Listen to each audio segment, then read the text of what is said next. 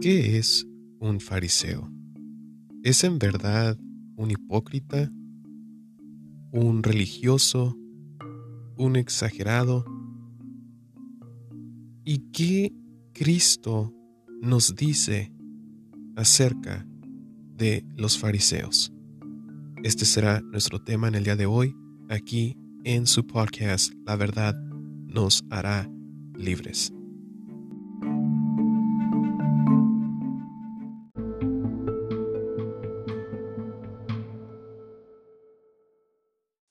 El día de hoy vamos a estar viendo este tema tan interesante en la teología y en diferentes eh, denominaciones, doctrinas. Se enseña que los fariseos en sí son enemigos. Y fíjense que si vemos en el, eh, buscamos en Google la palabra fariseo, tiene dos significados de lo que se supone que es un fariseo. Por ejemplo, dice, es una persona hipócrita y finge una moral, unos sentimientos o unas creencias religiosas que no tiene. La segunda parte dice, persona que pertenecía a un grupo religioso judío de la época de Jesús que caracterizaba por observar escrupulosamente y con ciertas afectaciones los perspectos de la ley mosaica. En general, se interesaban más por la manifestación externa de esos preceptos por seguir el espíritu de la ley. Bueno, esto es lo que dice en Google si tratan de buscar la palabra fariseo. Estos son los significados que nos dan. Pero fíjense, en las doctrinas en sí, y yo le recuerdo muy bien, que obviamente sí se nos decía, o tengo una, cuando escuchas la palabra fariseo es algo negativo o algo que rechazas automáticamente por lo que se nos ha instruido. Pero hay dos, versículos en la Biblia que son muy claros de lo que dice Mateo 5.20 y Mateo 23, 2 al 3. Y es muy interesante lo que dice. Fíjense, en Mateo 5:20 dice así, yo les aseguro que si ustedes no son más obedientes que los fariseos y los maestros de la ley, nunca entrarán en el reino de Dios. Muy interesante, ¿verdad? Si nosotros tenemos la perspectiva o el concepto de que un fariseo es una persona hipócrita, mala, religiosa, entonces, ¿por qué nuestro Señor Jesucristo nos está instruyendo de que seamos más obedientes que ellos? ¿Será que está diciendo que seamos más hipócritas que ellos? ¿O que seamos más religiosos que ellos? O sea, es muy interesante porque si en verdad los fariseos en sí son personas quienes Em, son muy exageradas y, este tipo de cosas que mencionan el, en Mateo 23, donde les dice hipócritas. Hay algo muy interesante ahí, hay algo que no nos están diciendo quienes nos estén instruyendo acerca de eh, los fariseos. Fíjense, en la otra escritura, en Mateo 23, fíjense lo que dice, es Mateo 23, 2 al 3. Y dice así, ustedes deben hacer todo lo que ellos digan. Si vemos en el versículo anterior, en el 2, dice, los fariseos y los maestros de la ley son, son los que más conocen la ley de Moisés. Dice el 3, ustedes deben hacer todo lo que ellos digan, pero no hagan lo que ellos hacen, porque enseñan una cosa y hacen otra. Fíjense, está muy interesante también dice que nosotros debemos hacer lo que ellos dicen, pero no hacer lo que ellos hagan. Claramente lo dice la Escritura y fue algo que el Señor Jesucristo nos instruía que nosotros deberíamos de hacer. La verdad que sí está muy, muy interesante lo que está diciendo. Pero para poder entender esto claramente debemos de ver qué dice aún más las escrituras acerca de esto. Y algo muy interesante, fíjense, porque en las escrituras, Pablo en sí era un fariseo. Y si estamos dudando de que mm, yo no creo que Pablo era un fariseo, pues fíjense que en el libro de Filipenses, si vamos rápidamente al libro de Filipenses, ahí claramente es Filipenses, Filipenses 3, eh, 5 al 11. Dice Pablo, dice, me circuncidaron a los ocho días de nacido. Pertenezco a la nación de Israel y soy de la tribu de Benjamín. Soy más hebreo que muchos hebreos. En cuanto a cumplir la ley, pertenece al grupo de los fariseos. Aquí estamos aprendiendo que los fariseos existían este grupo porque ellos incitaban o instruían al pueblo a cumplir con la ley fervormente. Fervormente es con mucha, mucha, eh, con toda su mente, con todas sus fuerzas, con todo obedecer la ley. Dice, tanto me preocupaba por cumplir la ley que perseguí a los miembros de la iglesia. Nadie puede culparme de no haber cumplido la ley. Pero gracias a lo que Cristo hizo por mí, ahora pienso que no vale la pena lo que antes consideré de valor. Todo eso lo he dejado a un lado y lo considero basura, con tal de llegar a conocer bien a Cristo pues no hay mejor conocimiento y quiero que Dios me acepte no por haber obedecido a la ley, sino por confiar en Cristo, pues así es como Dios quiere aceptarnos. Por eso lo único que deseo es conocer a Cristo, es decir, sentir el poder de su resurrección, sufrir como Él sufrió y aún morir como Él murió, y espero que Dios me conceda resucitar de los muertos.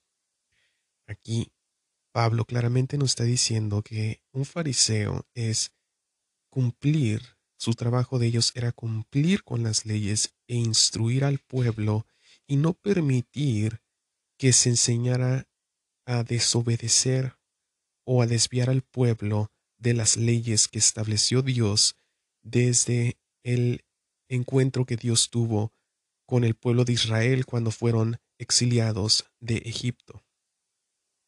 Y claramente aquí nos está explicando Pablo lo que en lo que él pertenecía y en lo que él creía o pensaba que era de más importancia a lo que ahora se da cuenta que conocer a Cristo es lo más importante para él. Ahora, ya que entendamos, fíjense, hay más personas en las escrituras quienes fueron fariseos y estuvieron con el Señor Jesucristo. Y hay alrededor de tres eventos donde el Señor Jesucristo tiene encuentros o debates con los fariseos. Y vamos a ir con uno que es muy famoso en las escrituras y está en Juan 3. Vamos a ir rápidamente a Juan 3, 1 al 21. Juan 3, 1 perdón, Juan, sí, Juan 3, 1, 21. Y vamos a ver lo que dicen las escrituras, ¿verdad? Dice aquí, una noche un fariseo llamado Nicodemo, que era líder de los judíos, fue a visitar a Jesús y le dijo, Maestro, sabemos que Dios te ha enviado a enseñarnos, pues nadie podría hacer los milagros que tú haces si Dios no estuviera con él. Aquí eh, Nicodemo está diciendo claramente, estas señales que tú haces, nadie las puede hacer si Dios no está con él. Jesús le dijo, te aseguro que si una persona no nace de nuevo, no podrá ver el reino de Dios. Porque el Señor se va, en vez de contestar una cosa, le dice otra, si se dan cuenta. Aquí Nicodemo, él fue en busca, él fue a buscar al Señor Jesucristo para tener un entendimiento porque él sabía que las señales que daba el Señor Jesucristo significaban algo. Y el Señor le dice, te aseguro que si una persona no nace de nuevo no podrá ver el reino de Dios. Ahora, algo que debemos de entender, y aquí no lo va a contestar, la ley en sí consistía en o consiste en rituales que se tenían que llevar a cabo en lo físico, en el cuerpo, como purificaciones, como lavarse las manos, lavarse la cabeza. Este tipo de rituales tenía que ver con el cuerpo. Si vamos a la ley de Moisés en el libro de Deuteronomio, Levíticos y Números, en esos libros habla acerca de purificaciones y rituales que se hacían después de tener relaciones sexuales, los esposos, después de la menstruación de la mujer, y todas estas cosas que yo les recomiendo que vean para que entiendan un poquito más acerca de esto, para Dios era impuro este tipo de cosas, hasta enfermedades, eh, tipo, eh, cosas en las pieles, enfermedades de pieles, todas estas cosas Dios las consideraba impuras. Y cuando una persona estaba impura, tenía que estar fuera del campamento hasta que fuera sanado y los sacerdotes tenían que checar cada vez si esta enfermedad había, había sido quitado de ellos y habían sanado. Vamos a ir leyendo en el, en el versículo 4. Dice, Nicodemo le preguntó, ¿cómo puedo volver a, a nacer alguien que ya es viejo? ¿Acaso puede entrar otra vez en el vientre de su madre? Ahora, debemos de tener el entendimiento o, entender a Nicodemo. Nicodemo está diciendo, si todo lo que nuestro Dios nos ha instruido en sus leyes son conforme la carne, o sea, el, la piel, el cuerpo, purificaciones y rituales, dice, ¿cómo podemos nosotros, fariseos y el mundo entero, nacer de nuevo? ¿Tendremos que entrar en los cuerpos de nuestras madres? Dice, eh, Jesús le respondió, dice, te aseguro que si uno no nace del agua y del espíritu. Aquí hay algo muy interesante porque las, las purificaciones de agua están en la ley de Moisés. Las, lo, lo que hacía eh, Juan el Bautista era algo que ya se practicaban en el templo, en las purificaciones. Fíjense, y algo muy interesante porque le dice, te aseguro que si uno no nace del agua hablando del cuerpo. Y dice, y del espíritu no pueden entrar en el reino de Dios. O sea, ya no, ya no consiste mucho en, en las leyes que hablaba mucho, o sea, también hablaba de lo espiritual, pero se enfocaba más en el cuerpo, los rituales de lo que era del cuerpo, de mantener nuestro cuerpo limpio delante de Dios bajo las leyes que Dios había establecido con Moisés sino está diciendo es del agua, o sea, del cuerpo y del espíritu. Dice, no pueden entrar en el reino de Dios. El versículo 6 dice, todos nacen de padres humanos. Dice, dice el Señor Jesucristo, mira, Nicodemo, yo sé que todos en la tierra nacen de padres humanos. Dice, pero los hijos de Dios solo nacen del Espíritu. Y esto es lo que Cristo quería hacer hizo desde aquellos tiempos donde entregó su vida como sacrificio perfecto para el perdón de pecados. Dice el 7, no te sorprendas si te digo que hay que nacer de nuevo. El viento sopla por donde quiere y aunque oyes su sonido, no sabes de dónde viene ni a dónde va. Así también sucede con todos los que nacen del Espíritu. Nicodemo volvió a preguntarle, ¿cómo puede suceder esto? Jesús le contestó, ¿tú eres un maestro famoso en Israel y no lo sabes? Te aseguro que nosotros sabemos. Cristo se está refiriendo a él y a su grupo, quienes eran los discípulos. Dice, te aseguro que nosotros sabemos lo que decimos por lo que hemos visto. ¿Y qué es lo que hemos visto? Los milagros, las señales, todas estas cosas que Cristo ha hecho en tu vida personalmente Allí es donde respaldamos y decimos, sé que esto es real y que Dios es real y que lo que Dios ha hecho conmigo porque lo he visto con mis ojos. Pero aquí le dice el Señor Jesucristo a Nicodemo como el fariseo. Pero ustedes no creen lo que les decimos. Si no me creen cuando les hablo de las cosas de este mundo, ¿cómo me creerán si les hablo de las cosas del cielo? Nadie ha subido al cielo sino solamente el que ha bajado de allí, es decir, yo, el Hijo del Hombre. Y aquí ya el Señor Jesucristo empieza a hablar en su lenguaje, porque él conocía muy bien todas las cosas que habían sucedido desde, el principio de la creación hasta las leyes de Moisés. Dice el número 14, dice, Moisés levantó la serpiente de bronce en el desierto, y del mismo modo yo, el Hijo del Hombre, tengo que ser levantado en alto, para que todo el que crea en mí tenga vida eterna. 16 dice, Dios amó tanto a la gente de este mundo que me entregó a mí, que soy su único Hijo, para que todo el que crea en mí no muera, sino que tenga vida eterna. Porque Dios no me envió a este mundo para condenar a la gente, sino para salvar. Ahora, ¿por qué el Señor Jesucristo dice esto? Y aquí hay mucho malentendido acerca del Señor Jesucristo. Porque en verdad lo que el Señor está diciendo, el Señor Jesucristo, es, la ley está para condenar, porque la paga del pecado es la muerte. Claramente Pablo en sus cartas hacia las iglesias siempre confirmaba que la ley es para condenar a todo aquel que siga en pecado. Y dice, porque Dios no me envió a este mundo para condenar a la gente, sino para salvarla. Él está haciendo entender acerca de que Él era el sacrificio que era para salvar, liberar de todo pecado. 18. El que cree en mí, que soy el Hijo de Dios, no será condenado por Dios. Pero el que no cree ya ha sido condenado precisamente por no haber creído en el único Hijo de Dios.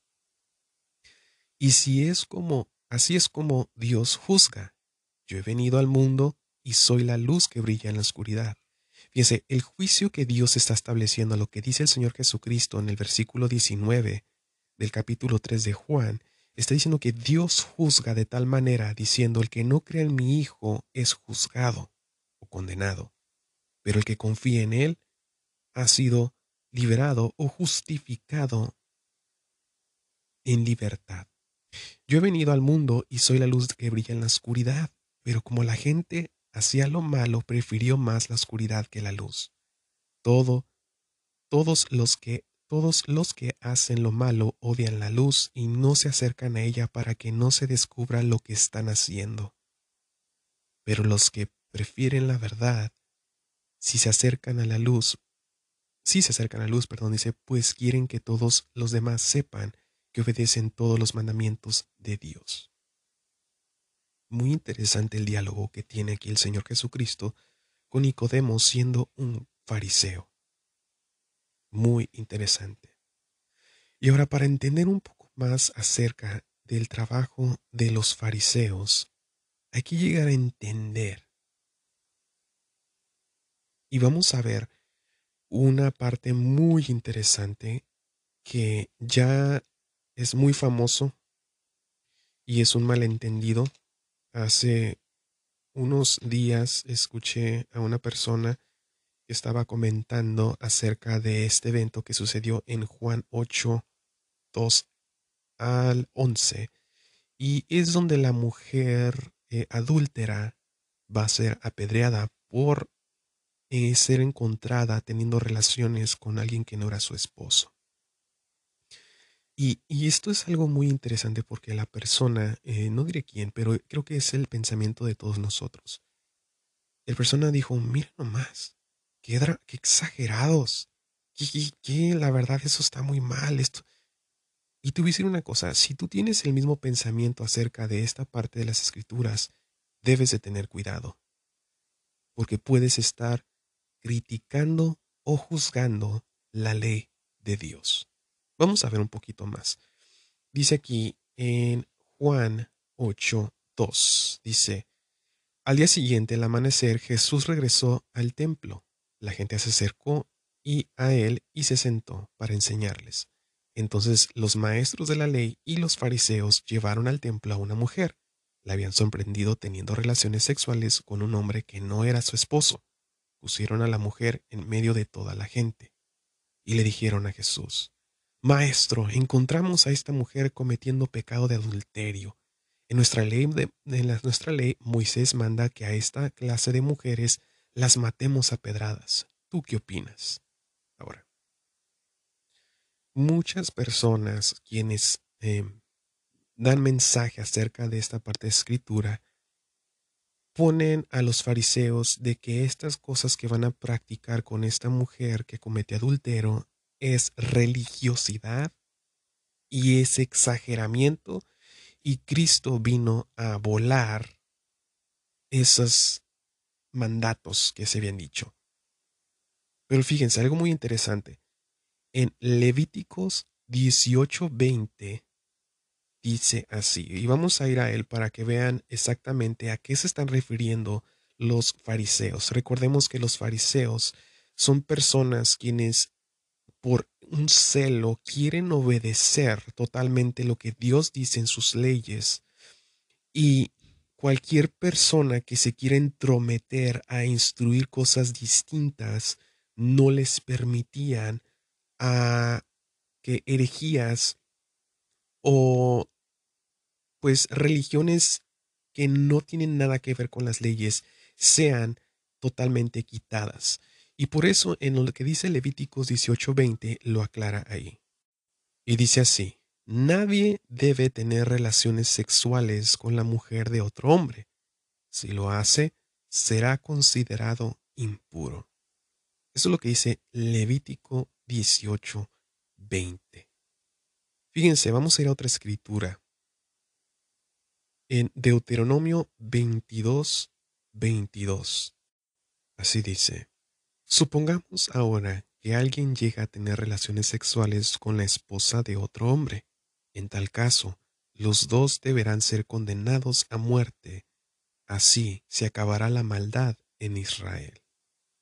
Fíjense, la razón por que las personas eran apedreadas en ese instante al cometer tales cosas, porque no, no, no solamente cubría las relaciones sexuales prohibidas, sino también cubrían otros tipos de cosas que les voy a dar un ejemplo en un momento más. Fíjense, y en otro libro, en Levíticos, en Levítico 20:10, vamos a ver lo que dice ahí. Dice así, si alguien tiene relaciones sexuales con la mujer de otro hombre, será condenado a muerte junto con la mujer. Y aquí vamos a decir nosotros, ¿y dónde estaba el hombre? ¿Y qué pasó con el hombre?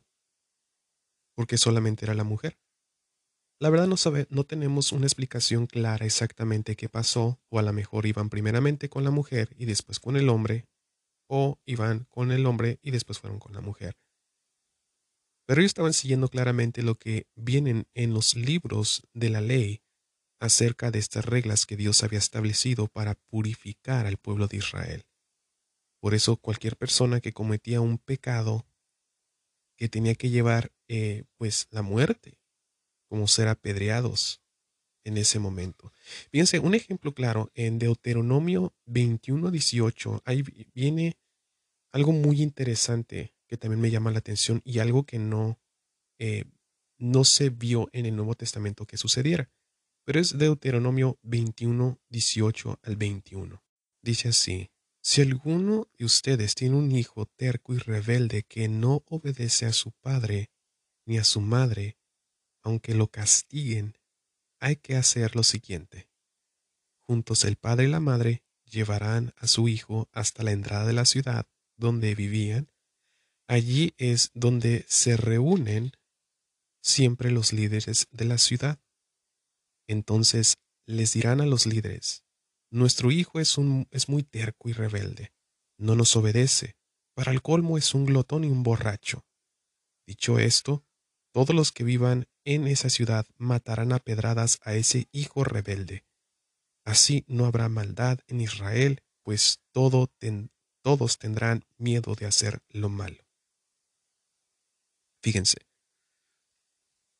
es fácil eh, juzgar a los fariseos y, las cosas que nos instruyen, nos, nos inyectan algo para poder atacar a los fariseos, pero sin darnos cuenta de que ellos simplemente están llevando a cabo lo que dice la ley de Moisés. Juan 8, 2, 11. Y dice así, al día siguiente, al amanecer Jesús regresó al templo la gente se acercó y él se sentó para enseñarles.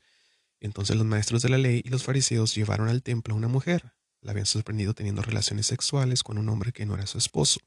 Pusieron a la mujer en medio de toda la gente y le dijeron a Jesús, Maestro, encontramos a esta mujer cometiendo pecado de adulterio. En nuestra ley, Moisés manda que a esta clase de mujeres las matemos a pedradas. ¿Tú qué opinas? Ellos le hicieron esa pregunta para ponerle una trampa. Si él respondía mal, podrían acusarlo, pero Jesús se inclinó y empezó a escribir en el suelo con su dedo. Fíjense, algo muy interesante. Si el Señor Jesucristo decía algo, algo contrario a eso, a él también lo hubieran matado a pedradas por herejía. Herejía es tener tu propio distorsionar las leyes de Dios. Pero Jesús se inclinó y empezó a escribir en el suelo con su dedo. Sin embargo, como no dejaban de hacerle preguntas, Jesús se levantó y les dijo, Si alguno de ustedes nunca ha pecado, tire la primera piedra. Fíjense, y algo muy interesante aquí en esta parte. Como cuando éramos chicos y queríamos acusar a alguien, y cuando las queremos acusar a esas personas, o sea, a nuestros hermanos o lo que sea, los queremos acusar, pero nosotros estamos cometiendo lo mismo. No sé si estamos eh, entendiendo. Y nuestros padres dicen, por favor, o sea, ¿y tú no lo has hecho?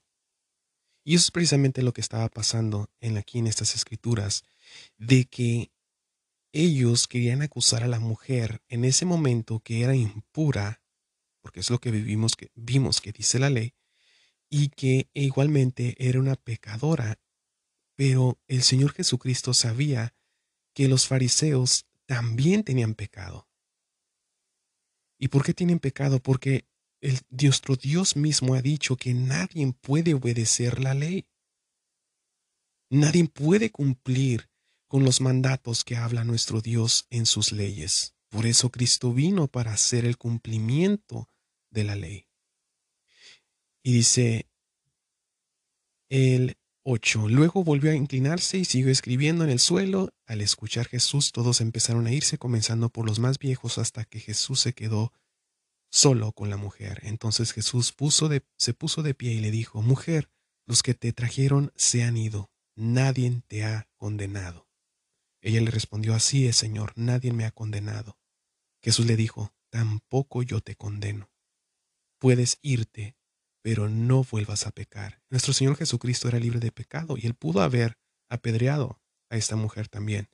Pero como él dijo, yo no vengo a condenar, sino a liberar. Porque así como esta mujer que comete adulterio es esclava del pecado, los fariseos en sí son esclavos del pecado.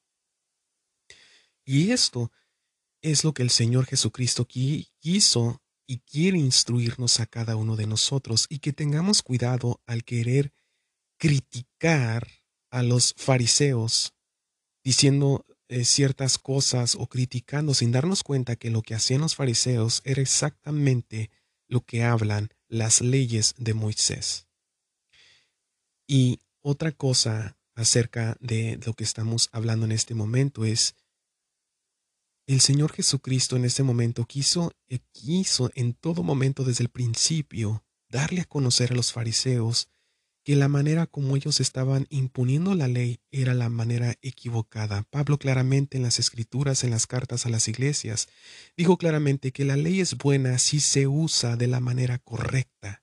Y en este momento, en lo que vemos en las escrituras, los fariseos y saduceos estaban usando las leyes en una manera equivocada por la razón de querer juzgar a personas pecadoras cuando ellos mismos también eran pecadores.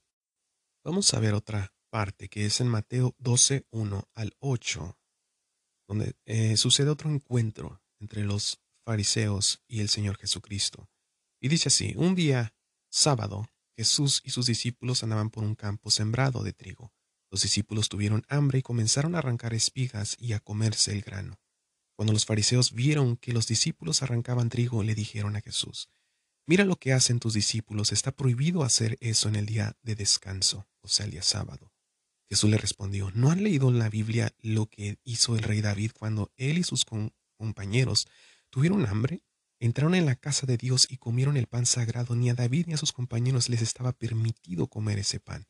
Solo los sacerdotes podían comerlo. tampoco han leído los libros de la ley de Moisés, no saben que los sacerdotes pueden trabajar en el templo en el día de descanso sin que nadie los acuse de nada. Pues les aseguro que aquí hay algo más importante que el templo. Ustedes no entienden esto que Dios dijo. No quiero que me sacrifiquen animales, sino que amen y ayuden a los demás. Si lo entendieran, no estarían acusando a gente inocente, porque yo el Hijo del Hombre soy quien decide lo que puede hacerse en el día de descanso y lo que no puede hacerse. Y ahora hay, hay que pensar aquí. A ver, ¿qué está pasando? ¿Y, y por qué los fariseos estaban, pues, ¿verdad? Ay, estos que no nos dejan en paz con su religiosidad y impedirnos hacer cosas. Pero fíjense lo que dice en Éxodo 35, Éxodo 35, 1 al 3. Dice, Moisés se reunió con los israelitas y les comunicó los mandamientos de Dios. Ustedes podrán trabajar seis días de la semana, pero el séptimo día será para ustedes, será un día para ustedes, un día muy especial. Ese día ustedes deberán descansar para honrar a Dios.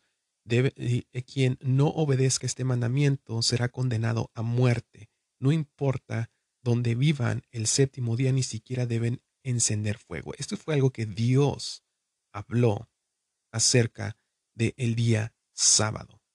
Y fíjense que sucedió algo muy interesante. En el libro de Números 15:32 sucedió algo. Dice, cuando los israelitas todavía vivían en el desierto, encontraron a un hombre eh, juntando leña en sábado. Entonces lo agarraron y llevaron delante de Moisés y de Aarón y de todo el pueblo. Como no sabían qué hacer con él, lo detuvieron esperando a que Dios les hablara. Y Dios le ordenó a Moisés, saquen a ese hombre del campamento y que todos lo apedreen hasta matarlo. Y así lo hicieron los israelitas. Fíjense, qué interesante todo lo que estamos aprendiendo en este momento. Así que los fariseos en sí son personas quienes quieren seguir las leyes fervormente, como dijo Pablo, eh, estrictamente obedecer todo lo que Dios manda, pero había algo que en el momento que el Señor Jesucristo vino no pudieron entender muchas cosas porque todo lo entendían conforme la lógica natural del cuerpo y todo este tipo de cosas. Entonces, ¿quiénes en verdad eran los fariseos? Personas quienes querían obedecer a Dios, pero estaban totalmente equivocados de la manera como practicaban las leyes de Dios, siendo injustos. Ahora, entonces, ¿qué significa? ¿Puede suceder que yo sea un fariseo? Y en vez de obedecer lo que Cristo me manda, mm, o sea, y, sí es cierto eso, porque ah, como lo que hemos hablado anteriormente en los episodios diciendo que somos imperfectos, aunque Cristo nos limpió, nos purificó, somos imperfectos, podemos seguir siendo pecadores, estamos siendo igual que los fariseos. Porque según nosotros pretendemos hacer lo que Cristo nos dice, pero al mismo momento hacemos lo contrario y es lo que Cristo dijo. Hagan lo que ellos dicen, pero no hagan lo que ellos hacen. Y vamos a acabar, vamos a terminar con ese versículo, fíjense en Mateo 23. Vamos a terminar con eso. Pero yo les decía, tengamos mucho cuidado al momento de criticar las cosas que practicaban los fariseos porque son leyes que Dios estableció. Obviamente que el Señor Jesucristo habla de que también empezaron a agregar otro tipo de cosas, o sea, es eh, cambiar lo que ellos buscaban y mataban. Y, fíjense ahorita que recuerdo algo, en, en el libro de Hechos habla sobre el asesinato que hubo hacia Esteban.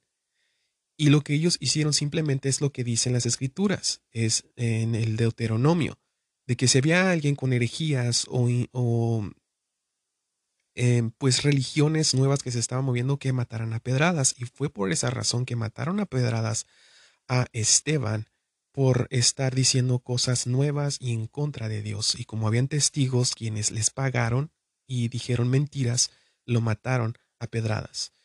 Eh, vamos a ver entonces lo que dice en Mateo 23.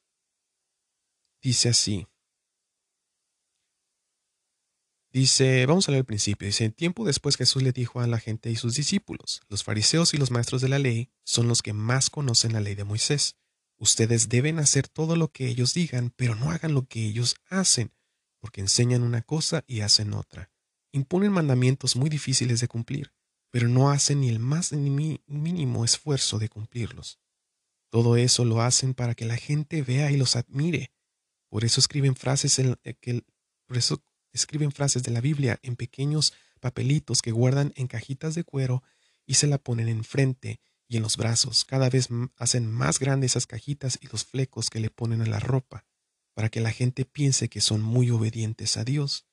Cuando van a la sinagoga, asisten a fiestas, les encanta que los traten como si fueran los más importantes. Les gusta que la gente los salude en el mercado con gran respeto y que los llame maestros.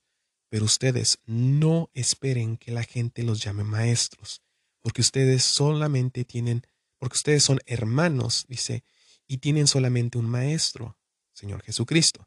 No le digan Padre a nadie, porque el único Padre que ustedes tienen es Dios, que está en el cielo. Tampoco esperen que la gente los trate como líderes, porque yo, el Mesías, soy su único líder, dice. El más importante de ustedes deberá ser el sirviente de todos. Porque los que se creen más importantes que los demás serán tratados como los menos importantes, y los que se comportan como los menos importantes serán tratados como los más importantes. Entonces, aquí el Señor Jesucristo está dando las cualidades de la distorsión que hubo con los fariseos, saduceos y maestros de la ley, que empezaron a cambiar diferente tipo de cosas. Por el tiempo no puedo continuar más aún, Esperemos que tendremos una segunda parte acerca de qué es un fariseo, entendiendo y obedeciendo a nuestro Dios conforme su revelación de su Espíritu Santo. Que el Señor les bendiga y, si es su voluntad, estaré compartiendo otro mensaje próximamente. Que el Señor les bendiga.